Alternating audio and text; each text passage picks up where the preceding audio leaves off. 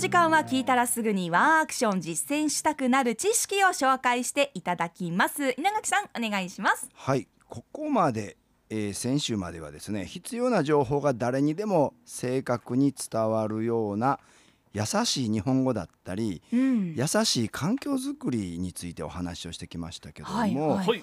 うん、今日は災害時にですね実際こういう情報伝達においてですねどんな課題が起こりうるかということを考えていきたいと思うんですね。うん。うん、防災士の道美少女防災士を目指すみずみすずさん的にはですね。はい。はい防災士講座テキストせひゃえー132ページから144ページ。ちょっと待ってください ちょっと待ってください。急に直接的な指導が。じゃあ本当にあるんですね。災害情報の活用と発信というところがあるので、はい。まああるあるここに一部書いてますけど、うん。うん、この番組はさ即戦力のむ人向けにえーやってますので、さらにちょっと上級のねお話をしたいと思いますね。はい。うん、はい。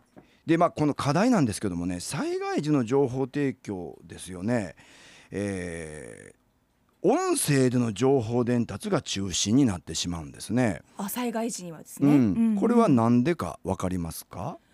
えーとほうほう。まあテレビがうん手元にないことが多いから、はい、見られない環境になることが多いから。そうですね。うん。えーまあ一番大きな理由は大規模停電が発生してテレビですね。それからまあパソコンもつかなくなる。うんううんんでファックスも使えなくなってしまうということなんですね。視覚情報がぐんと減っちゃうんですね、うん、そうなんですうねん。視覚情報がなくなる分音声に頼らざるを得なくなるということですようんね。はいはいまあこれ以外に、えーこの報道なんかでもですね、えー健常者目線での情報提供に偏っていくというねこういう問題も発生するんですあねー。確かにそうですね。うん、まあこの辺りですけどまずこの、えー音声を中心としたね、えー情報伝達が中心になってしまうということを考えていきたいと思いますけども、まあ、ラジオからの情報収集が、えー発生時には中心となりますよね。はい。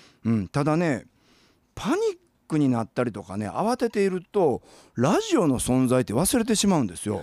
あー確かに忘れちゃうかも、実際ね、えー東日本大震災の学校をあの聞いて回ったんですけども多くの学校で地震での混乱で生徒たちをですねまず安全確保しなきゃいけないとかいうこともあってですねラジオを聞かなきゃっていうことが頭から吹っ飛んでしまった先生たち多かったんですね。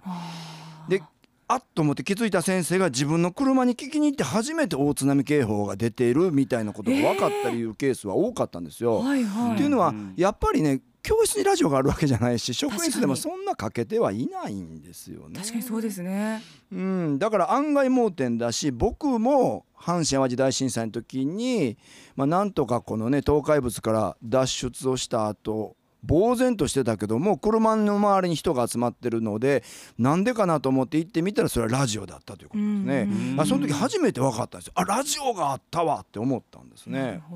うん、こんなことがありました。それから、ファックスですよね。これファックス需要が減ったという話最近多いけども、うんうん実は結構使われていて特に行政機関同士の連絡はファックスが多用されてるんですね。おうん、ー例えばまあ暴風警報が出て休校なりますよみたいなが連絡を学校にやるときはですね県教育委員会から市町村教育委員会さらに各学校にですね一つのファックスをどんどんどんどん流していくみたいな感じになるんですへね。ー。で給食の中止なんかもこれによっていく。でこれがもし使えなくなったら現場大混乱するわけですうんね、うん指示系統がまず成立しなくなってしまうということになるんですね、うんはいはい。ファックスというのは一斉同報ができるからまあそれができるけどもそれができなくなってしまうということでしょまあ、うね。停電が起こるとね使えなくなっちゃいますね、うん停電ということですね。うんでそれからまあやはり視覚障害の方聴覚障害の方難聴の方つまり情報で孤立しがちな方にとっての情報伝達手段を、えーやっぱり失ってしまうということになるということですうんね。うん。でさらにはまあ学校とかスーパーの校内放送とか館内放送も使えなくなってしまう。音に頼ると言いながら実は使えなくなるんですうんね。そうか、うん。あれも電気か。そうだよね。そう。確かに、電気なんですようね。ん。で東日本大震災ではですね先生が各教室を走り回ったんですよ。伝わんないからね。はい、でうん。沖縄県内の学校の避難訓練を見ていますとまだまだ生徒に校内放送で避難の呼びかけをすることが多いんだけども停電時の想定で行うことも考えなきゃいけない、うん。うんこれぜひ美少女防災士のみすずさんがです いいでねすそこ繰り返さなくていいんですよ稲垣さん。あの時間だけにしときましょう。恥ずかしくなってきちゃった。いやもういいんじゃないですか？ぜひ防災士になった暁にはですねこれをね各学校に訴えていただきたいですね。そうですね。うん。でハンドマイクをいつでも使えるようにしておくとこととかすごい大事になってくるわけですね。うんうん、確かに。うん、でつまりですね、まあ、情報伝達っていうのは本当に音の中心の世界になるけども実はその音すら使えないケースも出てくるということなんですね。えー、なるほど、うん、でこの音が使えなくなるケースの代表格が携帯電話なんですね。ああうん、これ携帯電話がつながらなくなってしまう理由っていうのは何か分かりますかね？よく聞くのは、まあ、一斉にアクセスというか集中してしまって、まあうん。パンクして使えなくなっちゃうっはい。ていうようなのはイメージがありますけど、正解ですね。はい、よかったですね。これで一問解けました。ー。道は一歩から。抜き打ちテストだ ドキドキしてきましたねこのコーナー。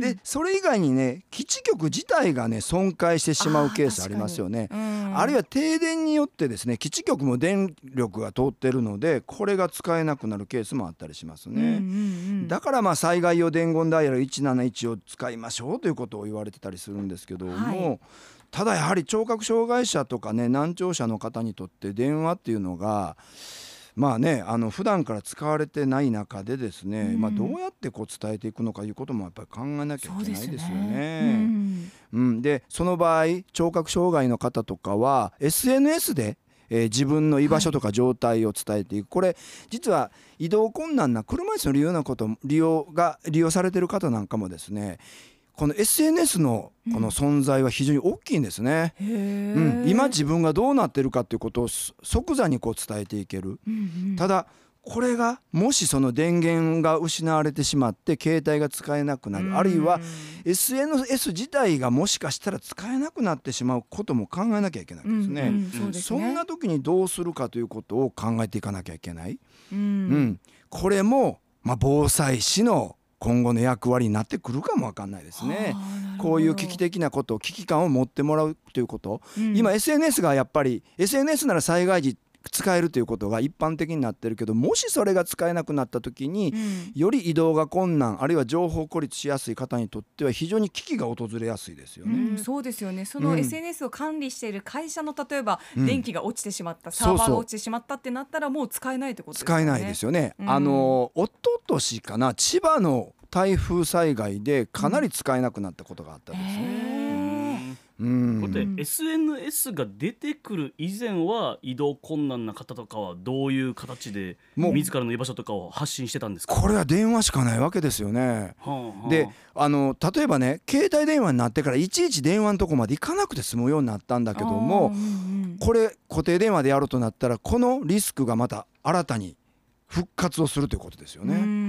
うん。うんまあ、こんなこともありますよね。はいこちらリスナーさんからイミグレさんです、電話も光回線電話だと使えなくなる可能性があると、阪神・淡路大震災の時に電話会社にいた経験から固定電話は未だにアナログ回線にしてるという。そうですね。これ大事なんですよね。あのー電気でこうねスイッチが入る電話機も使えなくなるという問題もありますからね、うんうんうんだからこの辺りはやっぱりいろいろ考えてですね電話も考えなきゃいけない。うんうん。でそしてまあ3つ目として最初にちらっとお話をしました健常者中心の情報伝達になってしまうという問題があるんですよね。うんうん。これ報道もそうなってしまうんですけども、まあ普段はねニュースに手話通訳や字幕が今ついてるけども緊急事態になったらその余裕が報道機関になくなるのでそうなんですよね。ねでまあうん。パラリンピックの開会式で聴覚障害者自身が手話通訳をされてうん。画期的だというね高い評価があったけども、うんまあ、これ実際災害時は難しい状況の中でどうやってこれをね実現するかということも課題にしなきゃいけないですね。うん。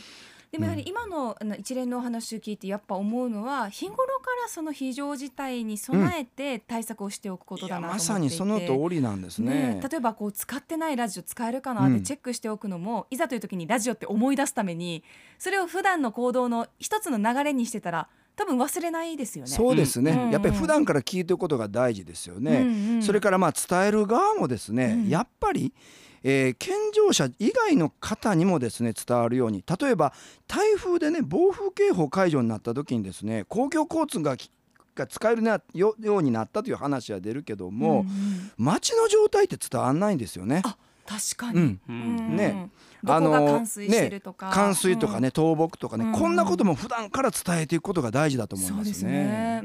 改めて私もね発信者の一人ですから、まあ、そういった情報を伝えていかなきゃなと本当に今日改めて思いました。ううん。ん、日頃からできる災害時の情報伝達の課題そしてその対策ということで考えてみました、はい。ガッキーのワンアクションでした、はい。ありがとうございました、はいアップのポッドキャスト最後までお聞きいただきありがとうございました。生放送は平日朝7時から。FM921 AM738 RBC アイラジオ。県外からはラジコでお楽しみください